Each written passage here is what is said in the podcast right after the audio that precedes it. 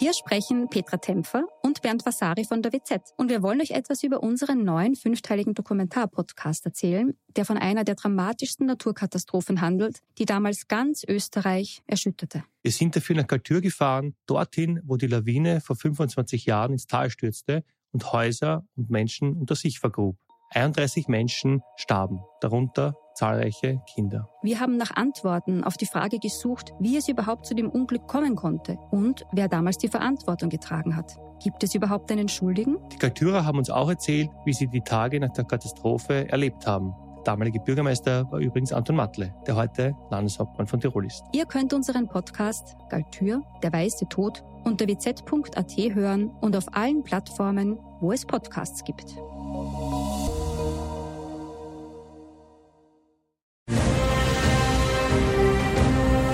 Sie hören stets bereit, den Podcast über Militär- und Sicherheitspolitik. Mein Name ist Herbert Bauer, ich bin Generalmajor im Ruhestand und werde in meinem Podcast militärische und sicherheitspolitische Themen allgemein verständlich erläutern. Grüß Gott und einen guten Tag. Heute möchte ich der Frage nachgehen, welche Bedeutung die russische Exklave Kaliningrad für die strategischen Überlegungen Russlands hat, warum dort Raketen stationiert werden und wie der Suwalki-Korridor durch die NATO gesehen wird. Hand aufs Herz, wissen Sie, was der Suwalki-Korridor ist? Suwalki-Korridor nennt man das Gebiet zwischen Belarus, Polen, Litauen und der nicht mit dem großen russischen Staatsgebiet verbundenen russischen Exklave Kaliningrad. Das auch Suwalki-Lücke bezeichnete Gelände befindet sich in seiner ganzen Ausdehnung auf polnischem Staatsgebiet und ist nach dem Ort Suwalki benannt. Misst man die Luftlinie, kommt die Suwalki-Lücke auf eine Länge von 65 Kilometern. Welche militärische Bedeutung hat nun die Suwalki-Lücke? Die EU und zugleich NATO-Länder Litauen und Polen umschließen die Exklave Kaliningrad und grenzen an Belarus, das ja auch weiterhin als enger Partner und Verbündeter Russlands auftritt. Westliche Staaten befürchten, dass Belarus und Russland versuchen könnten, die Suwalki-Lücke anzugreifen und einzunehmen.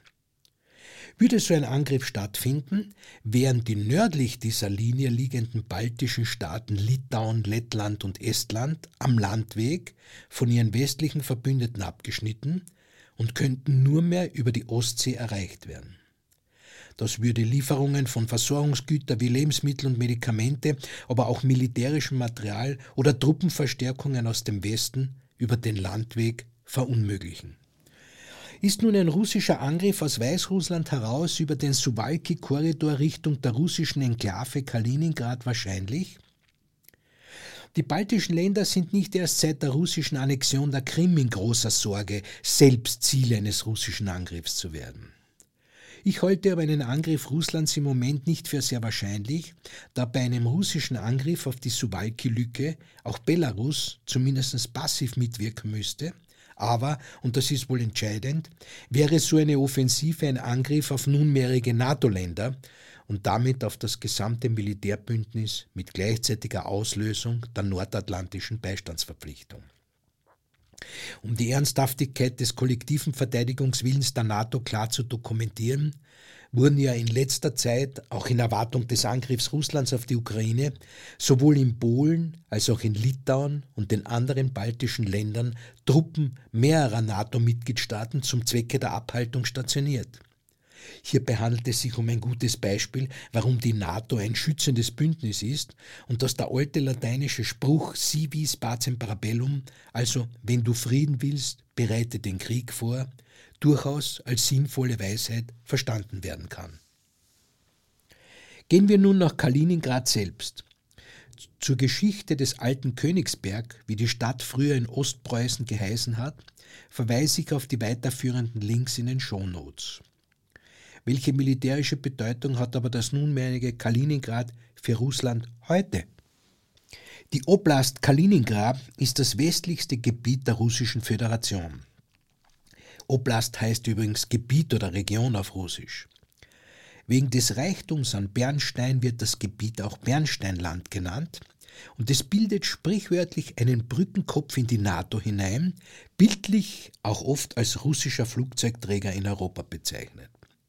Die Hauptstadt ist Kaliningrad, das ehemalige Königsberg, und eine große Bedeutung hat auch Baltjesk, das ehemalige Pillau, welches eine wichtige Rolle für die baltische Flotte Russlands spielt.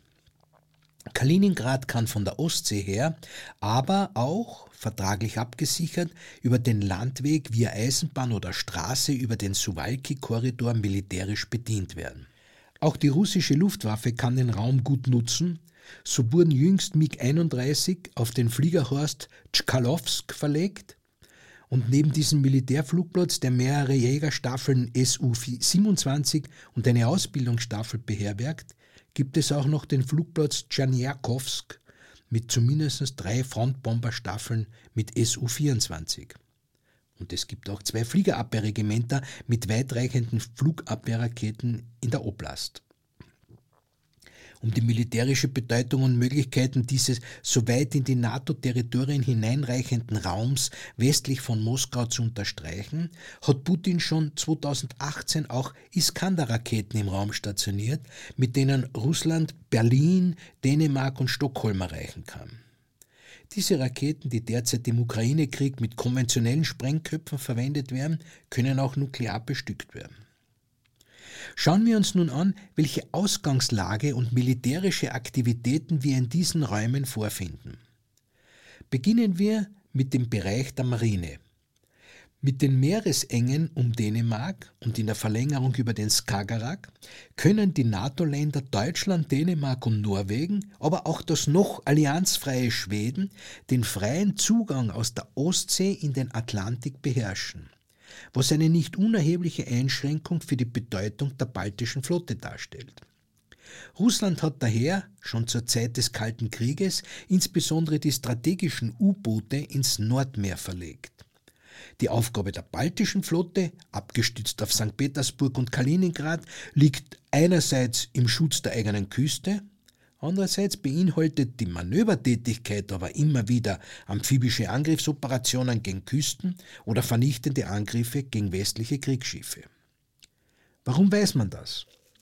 Nun immer wieder gibt es wechselseitig Manöver und ich greife jetzt ein typisches Beispiel heraus. Im Sommer 2019 sah man russische Kriegsschiffe vor der deutschen Ostseeküste. An dem Seemanöver der russischen Streitkräfte nahmen 69 Schiffe und Boote, 58 Luftfahrzeuge der Marine und der Luftstreitkräfte sowie mehr als 10.000 Soldaten teil. Nach russischen Angaben wurden Landungsoperationen und die Abwehr von konventionellen Luftangriffen geübt. Die russische Nachrichtenagentur TASS berichtete zu der Manöverannahme, dass es den amphibischen Schiffen der baltischen Flotte gelungen sei, mit Angriffstruppen auf unwegsamem Gelände zu landen. An der Küste welchen Landes das gewesen sein hätte können, wurde bewusst nicht erwähnt. Auch das Abfeuern von Raketen auf Schiffe vor Kaliningrad und die Luftabwehr wurde geübt. Was macht die NATO ihrerseits in diesem Raum? Nun, nur ein Monat vor dem gerade erwähnten russischen Manöver hat die NATO ihrerseits ein Manöver mit 55 Schiffen, 40 Flugzeugen und 8600 Soldaten aus 16 Mitgliedsländern der NATO und den Anrainerstaaten Schweden und Finnland in der Ostsee abgehalten. Das Manöver fand im Rahmen der seit 40 Jahren existierenden Übungsserie BALTOPS, also Baltic Operations, statt wobei jedoch erstmals die zweite US-Flotte federführender Verband war. Übungsthemen waren das Räumen von Minen, die Jagd auf U-Boote, Flugabwehr und Abwehr von Angriffen feindlicher Schiffe. Beide Seiten verwenden diese Manövertätigkeiten, um auszubilden, aber natürlich auch um Drohkulissen aufzubauen und durch gegenseitige Provokation die Reaktionsmuster auszuloten um daraus verwertbare Ergebnisse zu erzielen und die Bereitschaft zum Handeln zu dokumentieren. Welche Rolle spielt nun Kaliningrad aber im Zusammenhang mit einer nuklearen Bedrohung für den Westen und als Standort für russische Raketen? Nun, wie schon erwähnt, wurden bereits 2018 Iskander-Raketen, die man auch nuklear bestücken kann, in Kaliningrad stationiert. Im Zuge der nuklearen Drohkulisse Moskaus, jetzt am Beginn des Ukraine-Kriegs, wurde eine Stationierung von Iskander-Raketen martialisch angekündigt und unaufmerksame Beobachter reagierten entsprechend verschreckt, weil der Eindruck entstand, dass die Stationierung gerade erst jetzt und erstmals und als unmittelbare russische Reaktion auf das Verhalten des Westens stattfindet. Das russische Säbelrasen wurde dann noch fortgesetzt, indem heuer, also im Jahr 2022, während des Angriffs auf die Ukraine, nach Angaben aus Moskau, auch Angriffe mit diesen atomwaffenfähigen Iskander-Raketen aus Kaliningrad heraus auf einen Scheinfeind simuliert wurden. Das angenommene Szenario war das typische Worst-Case-Szenario einer militärischen Übung, um alle Ausbildungserfordernisse erfüllen zu können. Für einen Laien hört es sich natürlich bedrohlich an, was ja aber auch die Absicht der Veröffentlichung der Übungsannahme ist.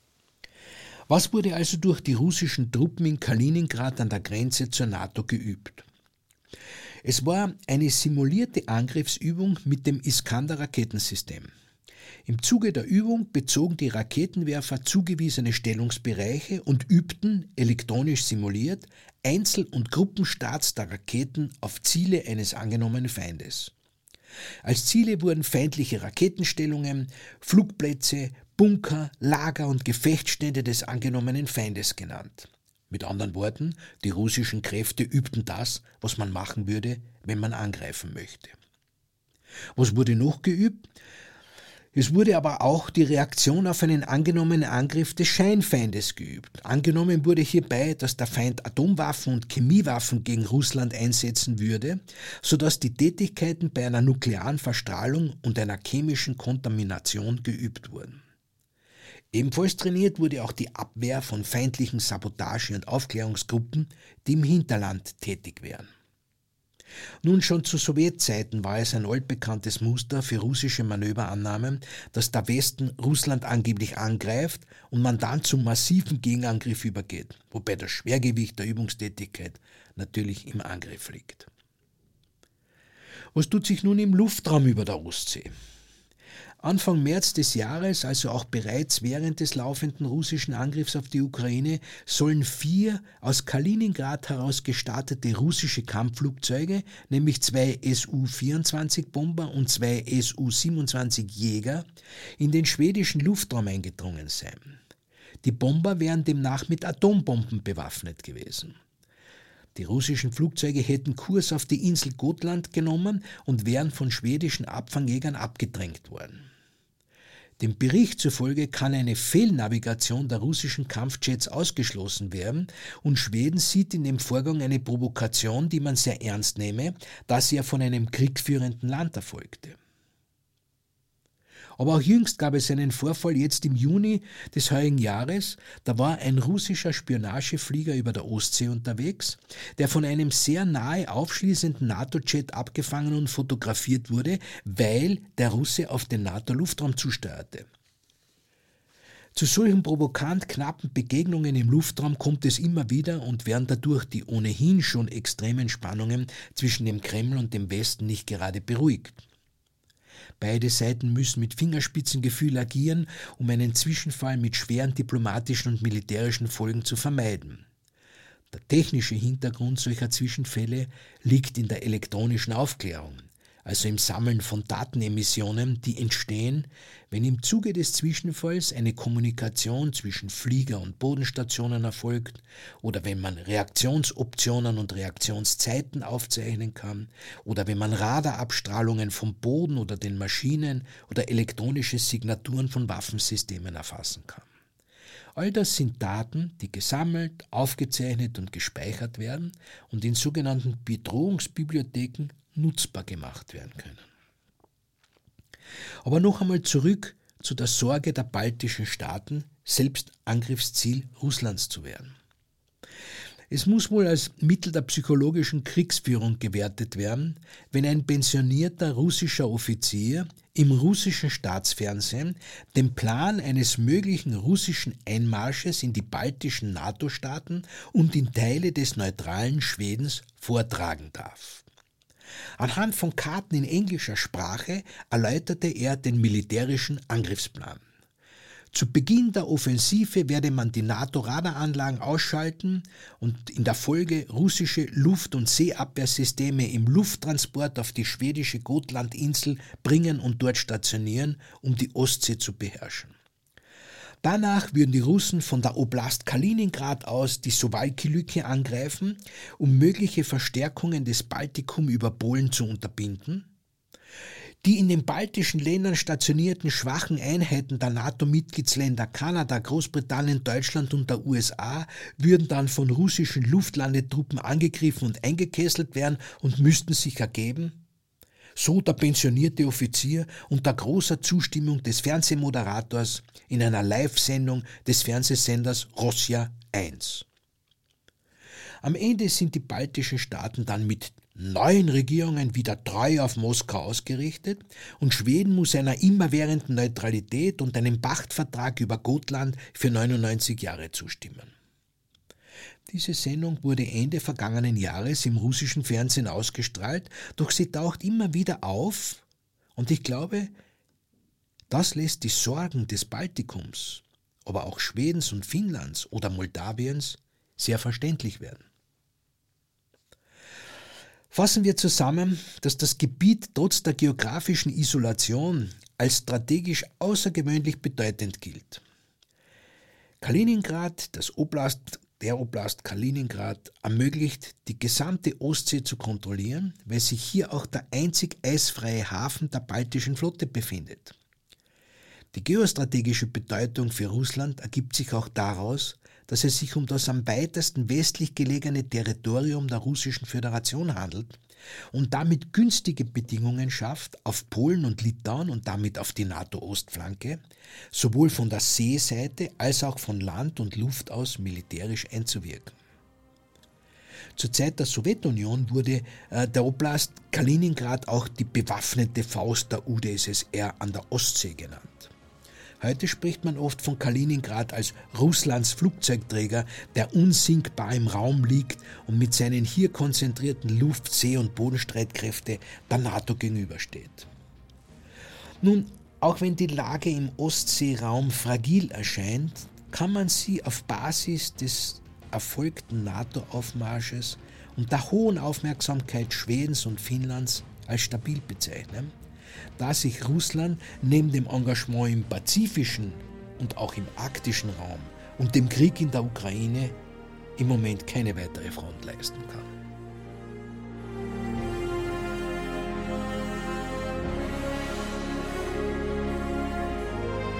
Sie hörten Stets bereit, den Podcast über Militär- und Sicherheitspolitik.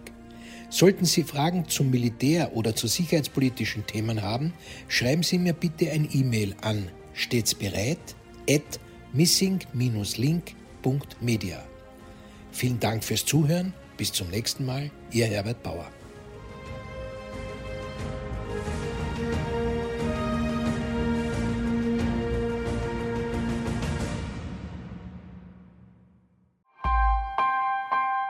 Missing Link